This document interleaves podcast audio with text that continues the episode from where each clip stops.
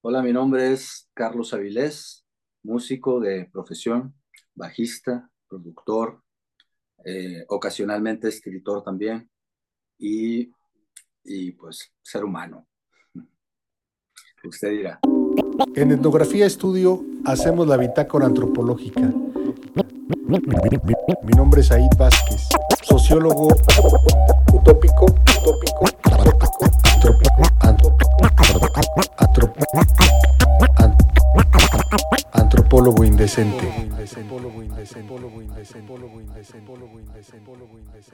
Bienvenidos, bienvenidas a la Bitácora Antropológica. Este es el episodio número 16 de la cuarta temporada. Y como ustedes acaban de escuchar, hemos puesto la alfombra roja porque tenemos de invitado al buen Carlitos Avilés. Carlitos Avilés, un bajista legendario que nos da mucho, mucho gusto que hayas aceptado la invitación, Carlos, para poder platicar aquí con la banda de la Bitácora Antropológica. Bienvenido, Carlos. Contrario, muchas gracias y pues saludos a, a la audiencia, público, amigos, familia, tribu. Aquí estamos platicando. Oye, Carlitos, este, fíjate que, eh, pues digamos, para la banda que no te conoce o para la banda que te conoce, yo quisiera comenzar charlando con, sobre esto que, que me, me, da la impresión, tú dime si, si me equivoco o no. Yo creo que nos vamos como conformando como sujetos sociales a partir de nuestra propia experiencia de chavitos y lo que nos va rodeando y todo esto, ¿no? Mm. Este, ¿de qué manera influye en ti, digamos, esta mm, formación como lo que eres ahora, ¿no? Es decir, tú y yo y los que nos están escuchando somos lo que somos por, por lo que tenemos atrás, por la historia. No es casual que tú seas músico, que yo antropólogo, etcétera, sino hay una historia detrás que nos ha ido como, como formando. Tomamos nuestras propias decisiones, pero a final de cuentas también tiene mucho que ver ahí este, lo que nuestro entorno. ¿De qué manera llegas a la música a través de ese, de ese entorno, este, Carlos? Bueno, este, empezando por la familia, mi papá, entre otros oficios, también fue músico, entonces yo empecé a, a tocar los primeros acordes de guitarra pues desde niño. Me enseñó unos cuantos acordes y a partir de ahí empezar a sacar canciones y ya después un rato lo hice ah, de manera autodidacta. Em, después estudié en la escuela de música. En fin, eh, yo creo, como decías, bueno, somos, somos animales sociales, ya se ha dicho, somos gregarios, nos juntamos, nos unen de pronto intereses en común y en eso de la adolescencia, pues em, encontré amigos que también estaban interesados en la música y en tocar, y así empezamos como formando bandas, haciendo grupos, ¿no? hasta que se, dio la manera de comenzar la carrera ya profesionalmente tocando pequeños conciertos. Al principio en un grupo de una parroquia allá en Ciudad Obregón, mi, natal, mi tierra natal Sonora. Este, y, y muy pronto pues tocando em, música original en una banda de metal, se llama Cafra, digo, se llama porque te hablo de hace muchos años, en la adolescencia, y todavía sigue dando Todavía, de hecho, yo aniversario, ¿no? Tocar, regresé a tocar con Cafra hace poco, ¿no? Hace, hace unos pocos años con, con el pretexto de que se cumplieron. Eh, bueno, primero se editó el primer disco de Cafra, el disco negro famoso, y el año pasado se cumplieron 35 años, entonces ya formalmente hicimos una girita por el noroeste y ahí está, ese es uno de los proyectos. Curiosamente, pues eh, regresamos a la raíz, regresamos al principio como, como un ciclo que, que vuelve a comenzar, ¿no? Pero ya con mucho más experiencia y pues con todo este background que me ha dado también estar en otras bandas, principalmente Cuca, con quien ya tengo en este mes cumplimos 33 años de ser Cuca, eh, de haber debutado con Cuca, ¿no? Y aparte, pues los otros proyectos en los que he tenido yo la fortuna de participar, como bajista, como productor, en, el mío propio como cantante, que no es tan, tan viejo como los otros, pero, pero que también ahí vamos ya con tres discos, ¿no? Este, tres discos publicados y uno que ya está listo como para publicarse. Entonces sí, hay, hay, hay un trabajo y ha habido una interacción social pues prácticamente desde el principio, ¿no? Desde que, desde que comencé a tocar el bajo y de esto ya hablamos que son eh, en el próximo mayo cumplo 40 años, 40, años tocando el bajo. Ajá. Oye, Carlos, es que uno, uno te escucha, escucha la, la, la, banda única, escucha, eh, insisto, este, este, bueno, decíamos fuera de la grabación, el disco de Los Arrabales que, que produjiste ahí para, para Jaime López, o incluso los propios Tristones, quizá algunas canciones, no sé, no sé qué tanto hayas influenciado o, esté tu, tu, tu, influencia en algunas canciones de La Cuca, pero sobre todo en, en la banda única, y hay un lugar donde confluyen, mano, ¿no? Como la nostalgia como en esa música norteña, o sea, tú los, tú oyes a, este, la orquesta única o los extraños, que también por ahí encontré algo tuyo de los extraños. Ajá. Y, es, yo viví algún tiempo en Tamaulipas, dos años, y algunas veces allá también en Mexicali, algunos meses, pues algún. Entonces, y tengo algo de, norteñón, ¿no? Este, me apellido Salinas, cabrón, ¿no? O sea, imagínate, mi abuelo es, ¿de dónde es mi abuelo, no? Entonces, hay también te decía yo hace rato, en la historia de uno, pues porque uno está como escuchando eso, ¿no? Este, de, morro, con los papás, o, siempre está influenciado por eso. Entonces, hay un cierto gusto por la música norteña de, mi parte, y de repente te escucho y digo, ah, cabrón, esto, es, esto no es rock and roll, cabrón, esto es este casi medio folk, medio, medio blues, medio, ¿no? Y está esa nostalgia, se nota esa nostalgia ahí, Carlos. Por eso te hacía esa pregunta. ¿Cómo ves? Sí, sí, sí. Esta, esta, confluencia, digamos, de, de ritmos o de, de sentimientos. Claro, o sea, este, porque todas las personas tenemos matices, pues, somos, somos gente con matices, entonces, así como se refleja en los estados anímicos, que estamos muy de buenas o de malas, o tristes, o felices, en fin, eh, y yo creo que lo mismo en la música, ¿no? La música es universal y es un lenguaje que tiene muchos estilos, ahora llaman géneros, en fin, pero pues todos crecemos escuchando una diversidad musical que nos va de alguna manera como, como marcando, ¿no? Y como también definiendo en gustos. Este, yo, yo siento que para mí ha sido una fortuna, ¿no? Tocar diferentes eh, tipos de música con diferentes colaboradores o tocando para diferentes cantantes, diferentes grupos y haciendo mi música también, a veces en ellos.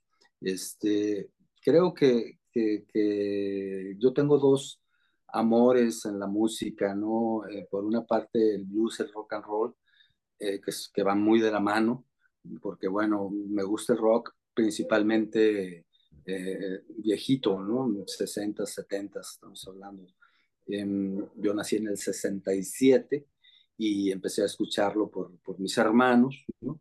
pero también el otro amor sería este, la música mexicana. Mucha de la música mexicana que yo escuché con mis padres y con mis hermanos mayores también. Este, de, o sea, estoy hablando que yo escuchaba desde, desde José Alfredo Jiménez o Pedro Infante cuando era niño, ¿no? hasta los Beatles y Creedence, cosas muy eh, aparentemente eh, dispares, pero no lo es tanto, pues siento como que principalmente José Alfredo tiene como, como, como un estilo bluesero muy mexicano, o, el blues tiene un estilo ranchero, ¿no? Mm, mm, más bien eh, del lado del blues negro, gringo del Mississippi o de, o de Chicago, ¿no? Este, em, yo, yo creo que tuve la fortuna pues de, que sin proponérmelo, eh, ahora sí que en el camino, y arrieros somos, me fui encontrando con personas que tocaban cosas distintas y que, y, que de alguna manera se dio que yo interactuara con todo esto. Pues hace rato tú mencionabas por los arrabales de Jaime López, que cuando yo conocí a Jaime, Jaime estaba, acababa de hacer un par de discos que tenían un corte um, muy fronterizo de este lado y del otro lado, ¿no? Es que eh, venía desenchufado y, y, enseguida Nordaca. Entonces, yo había mamado ya mucho de la música fronteriza desde niño, escuchando eh, principalmente pues, los Bravos del Norte, los Alegres de Terán, Carlos y José, en fin, una cantidad vasta de, música norteña. Y del otro lado, pues escuchando a los Texas Tornados, que ya se consideraba más como Tex-Mex, ¿no? al Flaco Jiménez, y, y, algunas cosas también de los lobos que fusionaban este sonido fronterizo. Entonces yo le dije a Jaime que, que yo, yo pensaba que tenía la idea de lo que él estaba buscando. Entonces, que si hacíamos un disco juntos con sus canciones, yo se lo podía producir y esto, que me diera la libertad de arreglarlo. Así fue como nació por los arrabales. Yo hice los arreglos, como que a los músicos, grabé, mezclé, en fin, una producción completa que hasta la fecha yo siento mucho que es mi disco. No, sí, se oye. con, con, con, Jaime, ¿no? Este, y desde ese, ese entonces, estaba hablando hace como unos no sé, 12, 14, ¿no? 14, no sé, 12, 14 años, 15 quizá, este, que empezamos a platicarlo hasta que se vio concretado. Eh, también mencionábamos la idea de, de algún día grabar un, un, disco de covers de música norteña, porque Jaime pues es, es tamaulipeco, yo soy sonorense, entonces son los dos nortes, ¿no? Y finalmente, después de, pues, de algunos años, nos encontramos muy desocupados durante la pandemia, con el tiempo así como, como para poder eh, producir ahora sí a nuestras anchas este, este disco y, y, además armar una banda, ¿no? O sea, hacer el disco, pero al mismo tiempo haciendo una banda de música fronteriza, ¿no? Invitamos a algunos amigos y así nacieron los Tristones de Puerto Bagdad. Los Tristones, precisamente la nostalgia que tú comentas, porque yo creo que los norteños somos siempre como pues muy ufanos de nuestra tierra, de nuestro origen, ¿no? Con un sentido de pertenencia por, por, por nuestro lugar de donde venimos, ¿no? En este caso uh, hablamos de los dos nortes y de los nortes que hay en medio, porque pues nortes hay muchos, prácticamente cada estado, ¿no? Y cada región. Entonces hicimos una recopilación de canciones este, que van de norte a norte y esto dio el título al disco, de norte a norte precisamente. Y a la par, pues seguimos haciendo rock and roll, ¿no? Este, mm, Cuca sigue casi activo, en los últimos meses no tanto, pero pero bueno, ahí está, está también mi música, em, que yo empecé em, a componer pues desde muy joven, pero empecé a pegarle un poquito al, al blues em, con Oscar Fuentes, un cantautor de aquí de Guadalajara, muy amigo. Hicimos algunas bandas, este, te hablo de finales de los ochentas por ahí, y me convertí como en una especie de bajista de cabecera tocando en sus discos, em, componiendo canciones para que él cantara. Eh, hicimos una banda ¿no? que se llama Las Horas Muertas, Horas Muertas, em, con Chacha Rivera en la guitarra, con, con, que viene a tocar también con los Tristones, con Nacho el Implacable González, mi compañero toda la vida en Cuca, también baterista de los Tristones. Ajá, eh, así en Las Horas Muertas tuvimos un par de discos, ¿no? Antes de que Oscar em, decidiera irse a vivir primero, primero a las costas de Nayarit y después a Estados Unidos. ¿no? Ya con Oscar eh, lejos, eh, ya se me puso un poquito más difícil lo de que mis canciones pues las estuviéramos cantando en vivo, ¿no? Este, por ello comencé a cantar, ¿no? Porque bueno, la producción no, no, no acaba y ahí tenía ya algunas canciones como para armar un, un disco, ¿no? Un proyecto y comencé a cantar primero porque pues, Oscar no estaba, segundo eh, vino la coincidencia de que con, con José Force, mi compañero eh, de toda la vida en Cuca también, este, eh, me invitara a cantar un fragmento en la ópera rock Doctor Frankenstein. Ah, sí. entonces ya pisar el escenario este, cantando um, sin instrumento además, en una cosa más bien teatral, ¿no? Este, me animó a formar una banda. Primero hicimos los a Wilbur, que era como una, una banda... Esa no la conocí.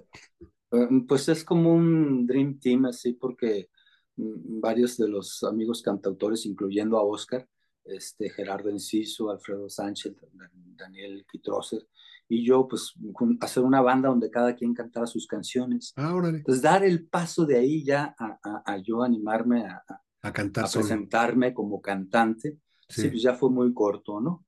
Y esta es la historia de cómo empecé a cantar y vine a grabar el primer disco en el 2013.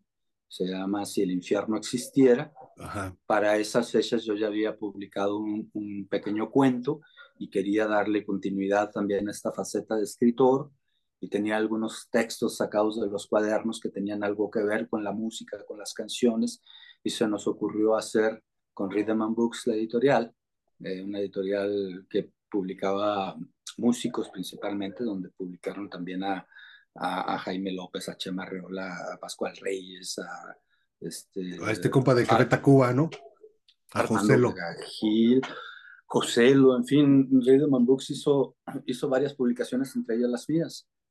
Con Rhythm and Books armamos este disco libro de, de este, Si el infierno existiera, y también vía Rhythm and Books, eh, un par de años más tarde, nos ganamos una convocatoria de Conaculta que yo aproveché para grabar música mexicana.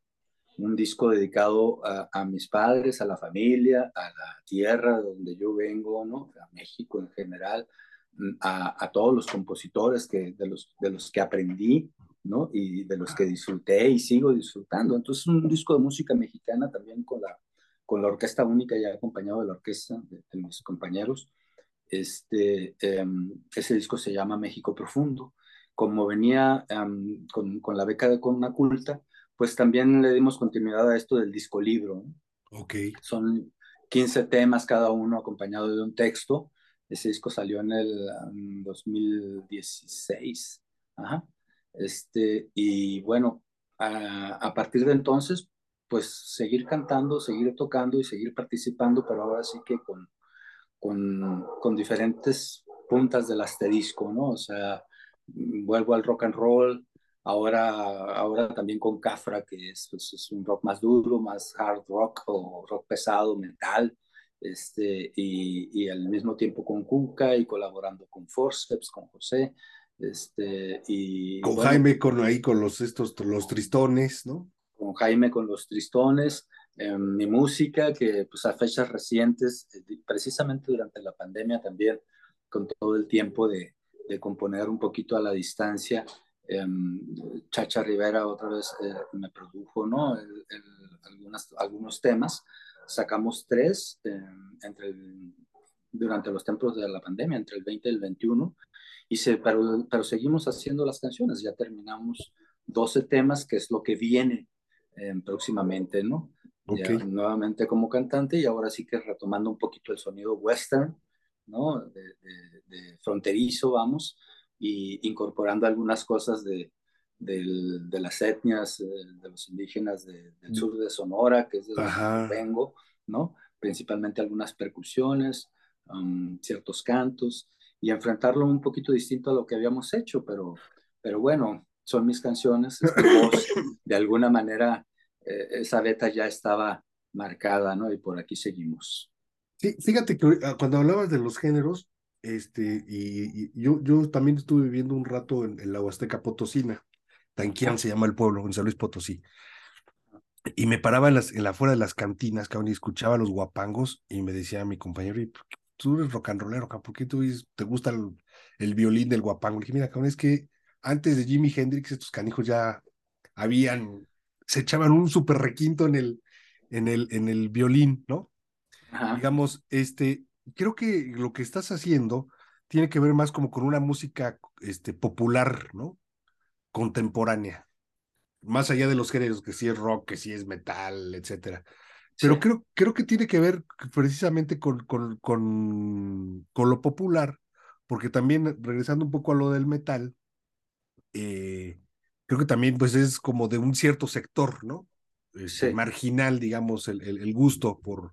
No sé, si es, eh, no sé si es mi impresión o una mala impresión mía, pero por ejemplo, yo me acuerdo que de la azotea veíamos a Nest y a Transmetal aquí en Ecatepec, donde crecimos Ok, mi, car- sí. mi carnal y yo, ¿no? Entonces, eran amigos de, la- de los cuates que vivían atrás de mi casa y ahí tocaban el pinche Nex y el Transmetal. Y a veces nosotros íbamos a la tocada, pero pues digamos, es una zona pues, de Ecatepec, cabrón, es una zona pues, no sé, no, no, no, no, no, no, nice, ¿no? sí, sí, sí.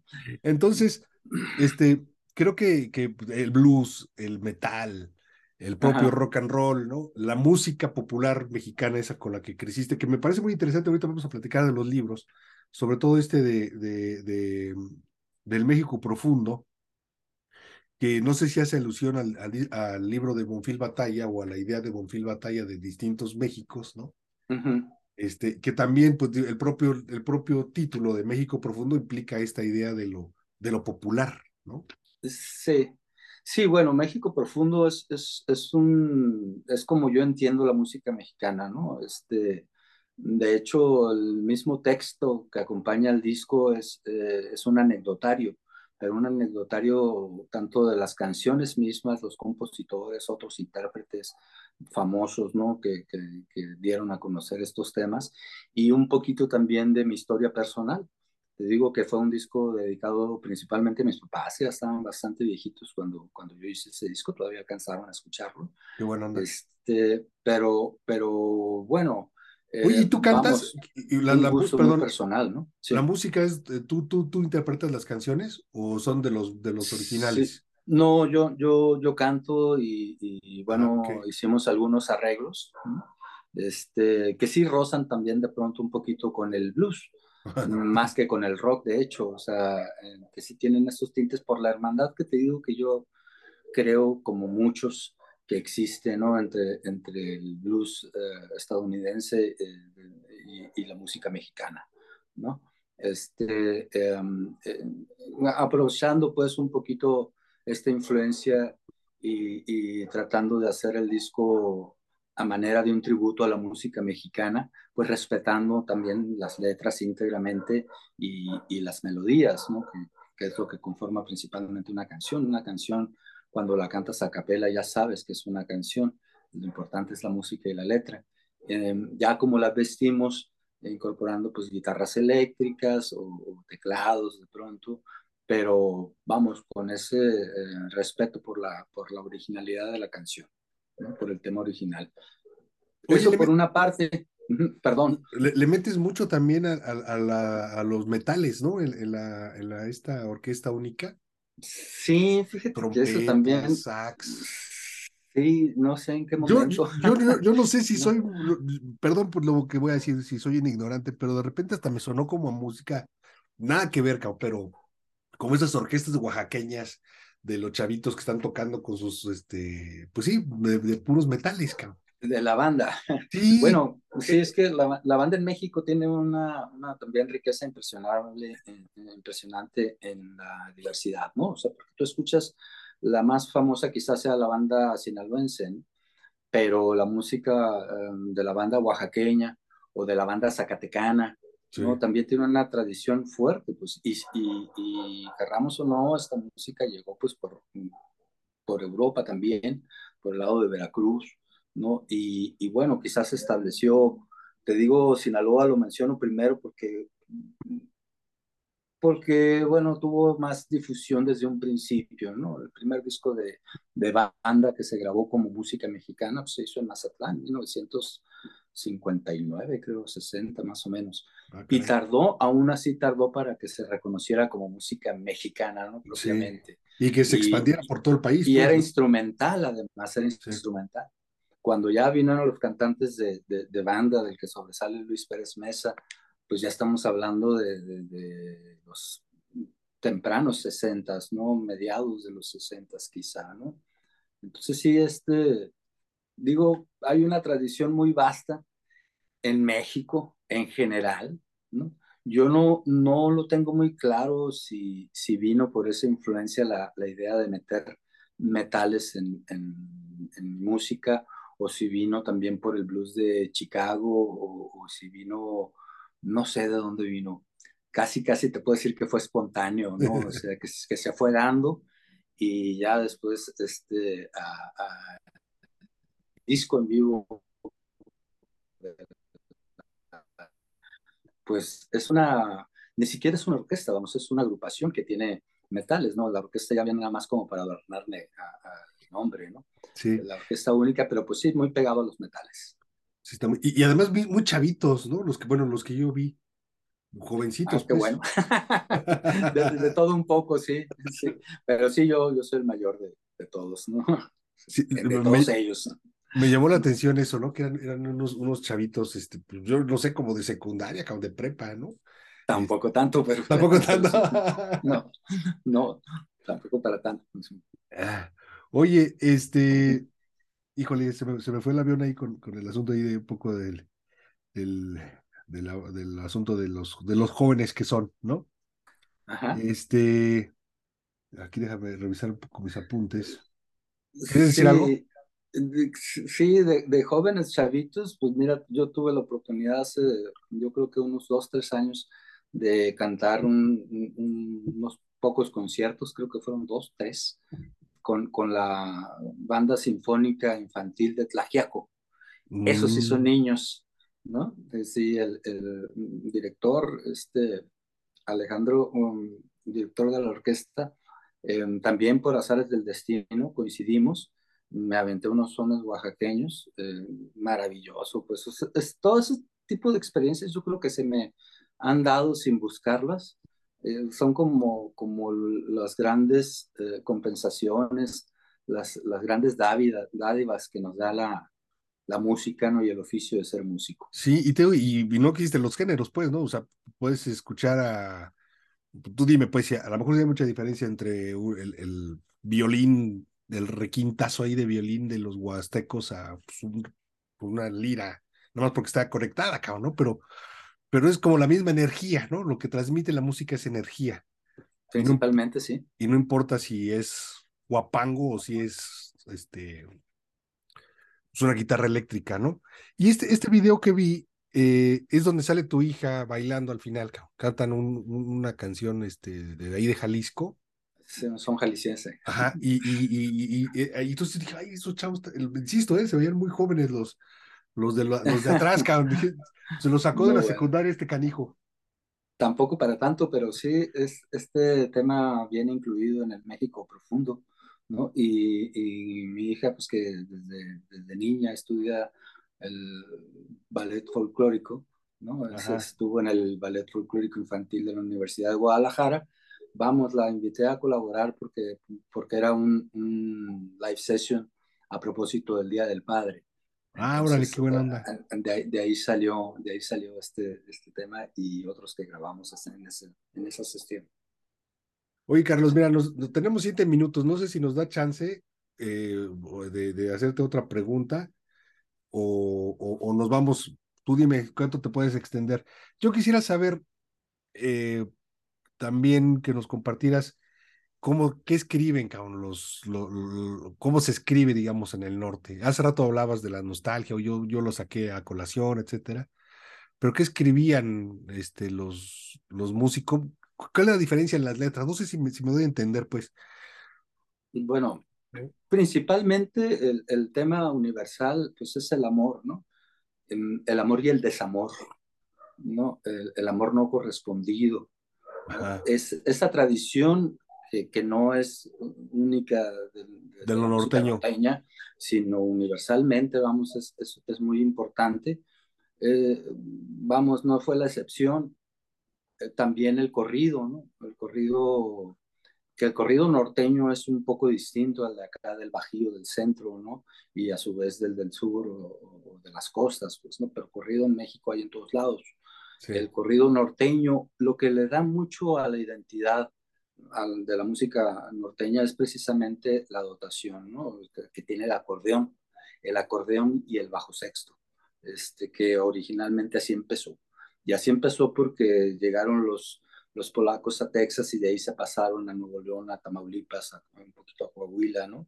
Este, esto de tocar el acordeón como eran inmigrantes que traían instrumentos ya muchos en desuso, el acordeón de botones o, diatónico, que también se llama, ¿no? que ya venía de salida, pues tuvo un segundo o séptimo aire ahí con la música norteña donde resurgió y hasta la fecha, ¿no? hasta la fecha. Es, eso yo creo que sería el sello más, característico de nuestra música del norte.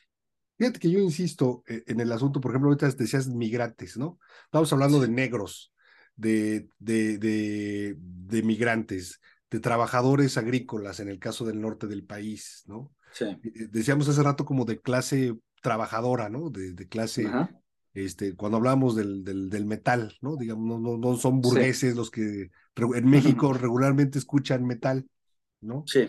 Este, creo que eso es como que lo, lo junte, por eso yo decía hace rato, es como música popular. Y es. mi insistencia en, en esta idea de qué se escribe, en el sentido de, bueno, si cuentan historias, historias de qué, de esa clase popular, de esa clase trabajadora, y, y a lo mejor sí del desamor, pero de que ese canijo me explotó o no tiene nada que ver con estos, con estos como canciones de, de protesta, digamos, o de, de, de conciencia social.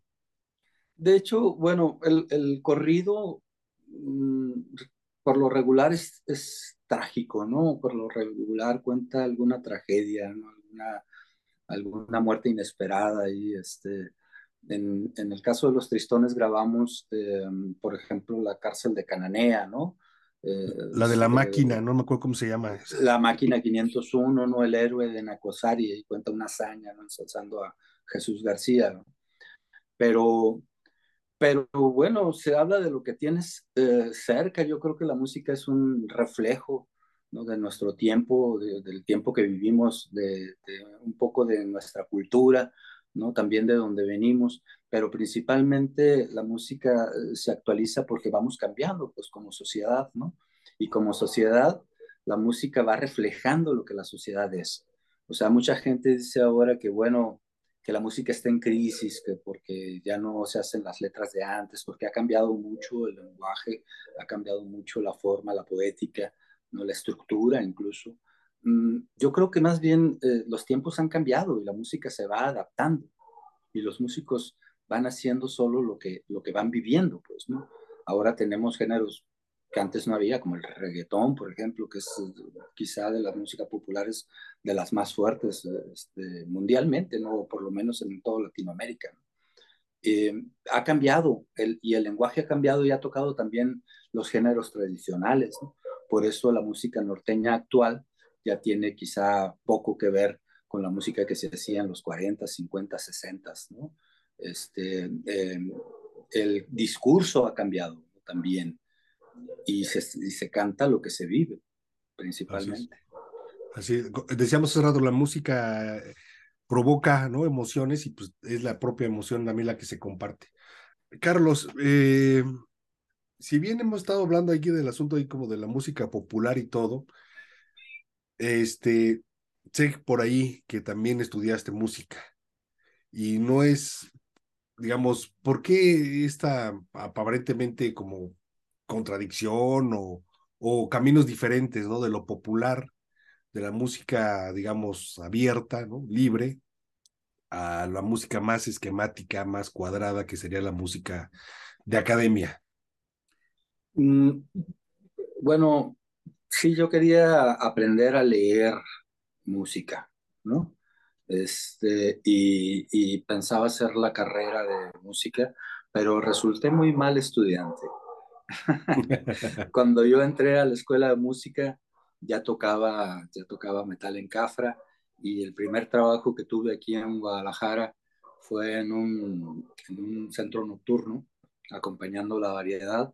Este, eh, pues hacía música popular, tocaba un poquito de todo, ¿no? Empecé a tocar también versátil y esto para, para vamos, que para sostenerme, ¿no?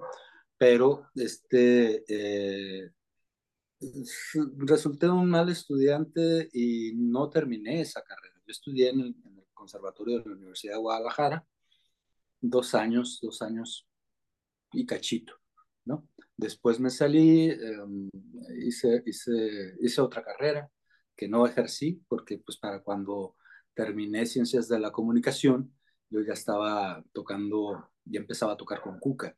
Y el año en que yo terminé, que fue en 1992, um, Cuca sacó su primer disco. Entonces a partir de ahí vamos, afortunadamente, y también las cosas se dieron sin que, sin que fuera un plan, ya no tuve la necesidad de, de ejercer en, en, la comunicación, sino de dedicarme de lleno a mi pasión, ¿no? a mi vocación genuina, que es la música que ha sido siempre. Y sí, sí es, sí es diferente, digamos, la música, eh, es esto que te preguntaba yo, la música académica que la, otra, la otra, la música popular, la música... Absolutamente, ¿no? O sea, em, yo sé que muchos músicos eh, clásicos o que estudiaron música clásica este, em, son excelentes músicos también en la música popular, ¿verdad? Pero la música clásica tiene un rigor que, que en la música popular yo creo que es mucho más libre, ¿no? Que es mucho más eh, relajado. Que es como la, como la propia palabra, ¿no? Es decir, nosotros hablamos y decimos cosas y, puede venir un experto en, lenguas y decir, no, espérate, esta palabra significa. Sí, no, no se trata, vamos, de, estigmatizar ninguno de los dos lados, ¿no? Yo creo que en el caso de la música popular, vamos, tú sabes tocar jazz, por ejemplo, tocar jazz eh, necesita un, un, un nivel de ejecución pues alto, ¿no? No alto. Y, y, sin embargo, el jazz cuando comenzó en Estados Unidos con la música negra, pues eran instrumentos igualmente, eh, pues que, a duras penas se podían afinar, ¿no? Y, y, había una intuición buenísima para, para improvisar en escalas que entonces, que hasta entonces no estaba permitido este, eh, eh, tocar libremente, ¿no? Los cromáticos, qué sé yo, lo que ahora se llama walking, ¿no? En fin, hay muchas, muchas puntas que se dieron y que además evolucionó, ¿no? Al, grado de que, pues, actualmente, como te decía, el jazz eh, eh, este, te exige una preparación, em, un estudio, ¿no? Este, y mucha técnica. Que por cierto, vamos a entrevistar a Alain Derbez. ¿Lo conoces, Alain Derbez? Claro que sí. Bueno, sé quién es. Este, vamos la música clásica, la música clásica es así, pues, pero um, vamos, la música clásica que también eh, pues tiene una evolución histórica de siglos, donde cada periodo marca una distancia o una diferencia, a veces muy abrupta con el, con el terreno anterior, ¿no? Con, con el periodo anterior este, la música clásica, eh, que, que, también necesitas un rigor y un, y un estudio profundo, vamos, muy pocas eh, excepciones de músicos clásicos que sean eh, autodidactas o, o, que no te sepan leer la notación, que no te sepan de armonía, ¿no? En fin, de todas las materias que tienes que estudiar cuando estás en el conservatorio. No son, no, son, no son polos opuestos porque se tocan, porque sí se han tocado y se han tocado muchas veces. Digo, el cuarteto de Liverpool que todos conocemos pues, tenía una influencia profunda de la música clásica gracias a su productor George Martin, ¿no? Entonces, digo, sí, sí, se, claro que se tocan, pues, ¿no? Igual también la música clásica desde, desde siempre ha tomado temas populares, danzas, en fin, eh, incluso canciones, sones de, de, Jalisco en México, ¿no? Este, que se han llevado a la gran orquesta, la filarmónica, la sinfónica, ¿no? Y con buenos resultados. Entonces, no diría que son pueblos opuestos, pero sí, sí creo que son oficios distintos, ¿no? En mi caso, pues yo he tocado música popular desde que comencé. Em, nunca llegué a tocar un recital de música clásica, Em, y muy poco jazz. ¿Y, qué estabas, estabas también estudiando bajo en, en, el conservatorio para tocar bajo? Estudié guitarra. Ah, guitarra. Guitarra clásica. Sí, que la he dejado bastante tiempo la guitarra porque, bueno, pues, enamorado del bajo, ¿no? Yo llegué al bajo por coincidencia también. O sea, yo a la primera banda donde audicioné, mm, mi papá me había regalado una guitarra eléctrica y ahí voy con mi guitarra eléctrica a audicionar como guitarrista. ¿No? Pero el cantante de la banda estaba tocando el bajo y cantando y se cuatrapeaba ah, con la coordinación, ¿no? La coordinación, entonces eh, me, me, dijo, ¿y por qué no cambiamos? No, yo, me acompañó con la guitarra y tocas el bajo. Y toqué el bajo y pues ya no lo quise soltar. ¿Por qué, mano? Fue ¿Por qué? amor a primera vista, porque la energía es distinta, porque es, es como, es la base del bajo, ¿no? Es, es la estructura, ¿no? Es un instrumento muy peculiar. Yo no sé si has leído por ahí el contrabajo de Patrick Suskin. Eh, si no, lo has leído, cuéntanos. Te, lo dejo de tarea porque el contrabajo, y otra vez volvemos a la música clásica, ¿no? Habla de un músico clásico que tiene una relación obviamente con su instrumento y habla de su instrumento porque pues cuántas piezas tú conoces que sean para contrabajo. Hay muy poco. Hay muy poco escrito a lo largo de la música clásica, pues, ¿no? Y yo, y, pensamos así en la música popular, pues sí, pues digo, ¿cuántos bajistas líderes conoces, no? O sea, que sean bajistas, sí, claro que existen, pues hace rato hablábamos de Paul McCartney para empezar, ¿no? O Geddy Lee, o en fin, pero el bajo muchas veces eh, sobre todo cuando empiezas a tocar, te dicen, pero ¿qué es, qué es esa guitarrota de que le faltan cuerdas, ¿no? y esa guitarrota que no se oye, es que es además, porque el bajo más que poderlo escuchar es sentirlo. Si tú le quitas el bajo a una banda, vas a sentir un, un abismo, así como que una ausencia terrible, ¿no? Así como que ahí donde se sostienen. Pues. muchas veces no estás consciente de las líneas del bajo, pero sí estás sintiéndola. Y eso es lo maravilloso del instrumento que yo toco, pues eso me encanta, ¿no? Que es un instrumento muy sutil, pero al mismo tiempo es muy contundente, tiene que estar en una banda, ¿no? Si no es el bajo eléctrico tal como lo conocemos o el bajo acústico, tienes que hacerlo aunque sea con teclados, como en el electrónico, ¿no? Que le dan una importancia suprema a los graves, ¿no? o, en, bandas como los Doors, que no tenían bajista, pero Ryan Manzarek lo tocaba en el teclado o con los pies. Sí. En el caso de John Paul Jones, cuando hacían los conciertos en vivo, de, que tenía que hacer sus partes de teclado, pues con los pies dar el bajo. O sea, el bajo no puede faltar. Claro. Oye, Modestia aparte. Pero, este, para los ignorantes, ¿qué, ¿qué, es el bajo sexto? ¿Tiene, ¿Tiene que ver algo con el bajo? Es, es otro, es otro instrumento totalmente distinto. El bajo sexto tiene seis cuerdas, pero son cuerdas dobles. Ah. Es como, como la guitarra de 12, pero el bajo sexto, vamos, es una, una octava, es decir, un rango de 8 grados más para abajo. O sea, suena más grave que una guitarra. Entonces, cuando te comentaba que, que, la música norteña empezó con acordeón y bajo sexto, pero porque el bajo sexto hacía el bajo y la armonía. Ah, ok. Después se incorporó el tololoche, que posteriormente vino a ser el, el, el bajo eléctrico, así como la percusión, pues la primera percusión que se usó en la música norteña fue la redoba, una tablita así que se colgaba y se tocaba con dos baquetas. Después se cambió por la tarola y actualmente es la batería, una batería completa. Sí, sí, sí. Y ya también la música, pues como todo en la música popular, pues también se valen las fusiones, ¿no? Entonces se va tomando de este tipo de música, no sé, no solo la dotación o tal instrumento, sino también las formas de tocarlo. Y ya actualmente, como te decía hace rato, que el norteño ha evolucionado mucho, pues yo escucho bandas de norteño que a mí me suenan a rock, ¿no? Como intocable en algunas piezas, no, no en todo pero sí hay algunas que dicen, hey, estos están rockeando aquí. y si escuchas a los tristones de Puerto Bagdad, pues vas a decir, son unos rockeros tocando, tratando de tocar norteño. Fíjate que nada más había oído el, bajo sexto en una canción por ahí del Piporro. Oye, yo quisiera, yo quisiera este, que, nos, que nos contaras un poco sobre el infierno, si existe o no existe. Tienes tu texto que se llama El infierno, si el, si el infierno existiera, y una canción que se llama Tocar Fondo. Bueno, el, si el infierno existiera, eh, es, es, un, es, es, originalmente un bolero y que después derivó a, tango cuando estuve en Argentina.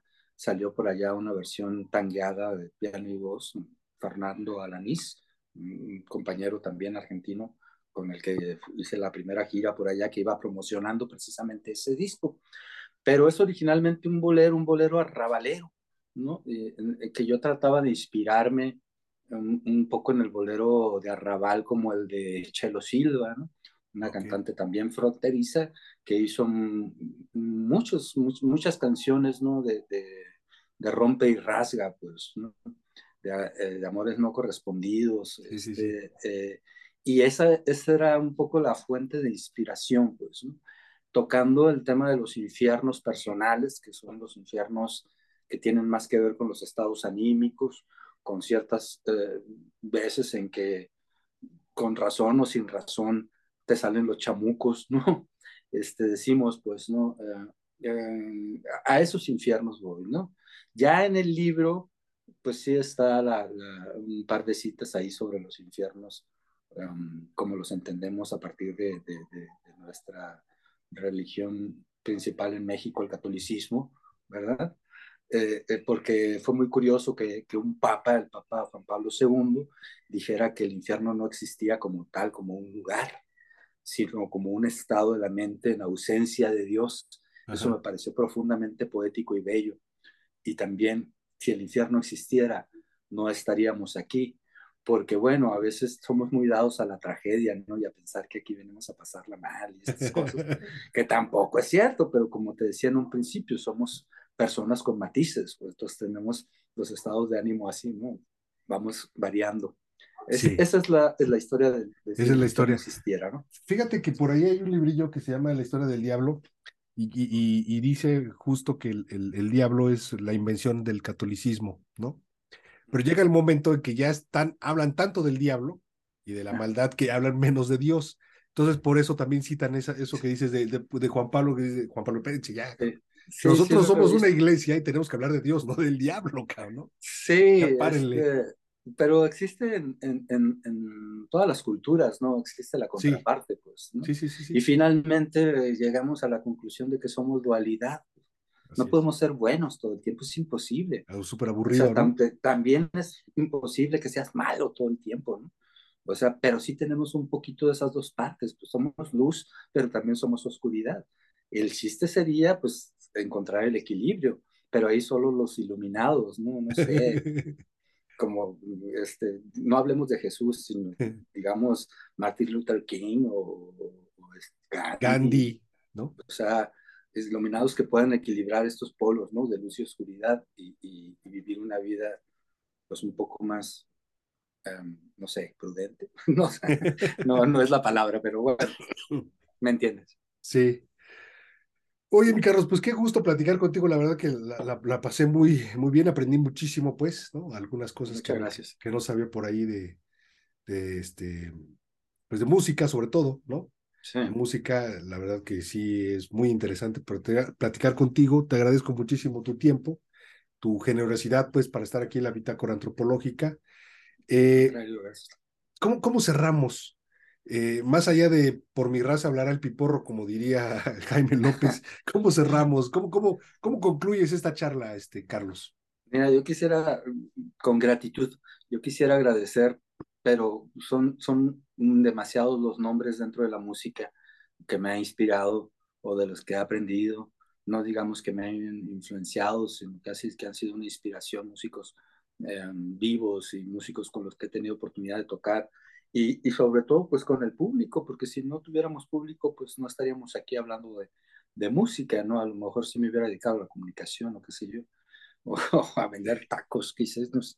Este, pero pero sobre todo con gratitud al público, a la gente que nos sigue, que nos ha apoyado, que le gusta lo que hacemos, a la gente que escucha música en general, cualquier tipo de música. La música es, es sagrada, o sea, la música es un don sagrado del ser humano, entonces hay que tenerla cerquita todo el tiempo, toda la vida y bueno, pues que nunca les falte. Gracias, mi Carlos. Gracias. En Etnografía Estudio hacemos la bitácora antropológica mi nombre es Aid Vázquez, sociólogo utópico, utópico,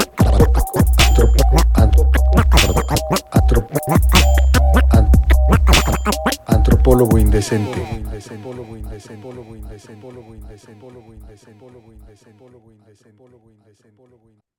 Usted dirá.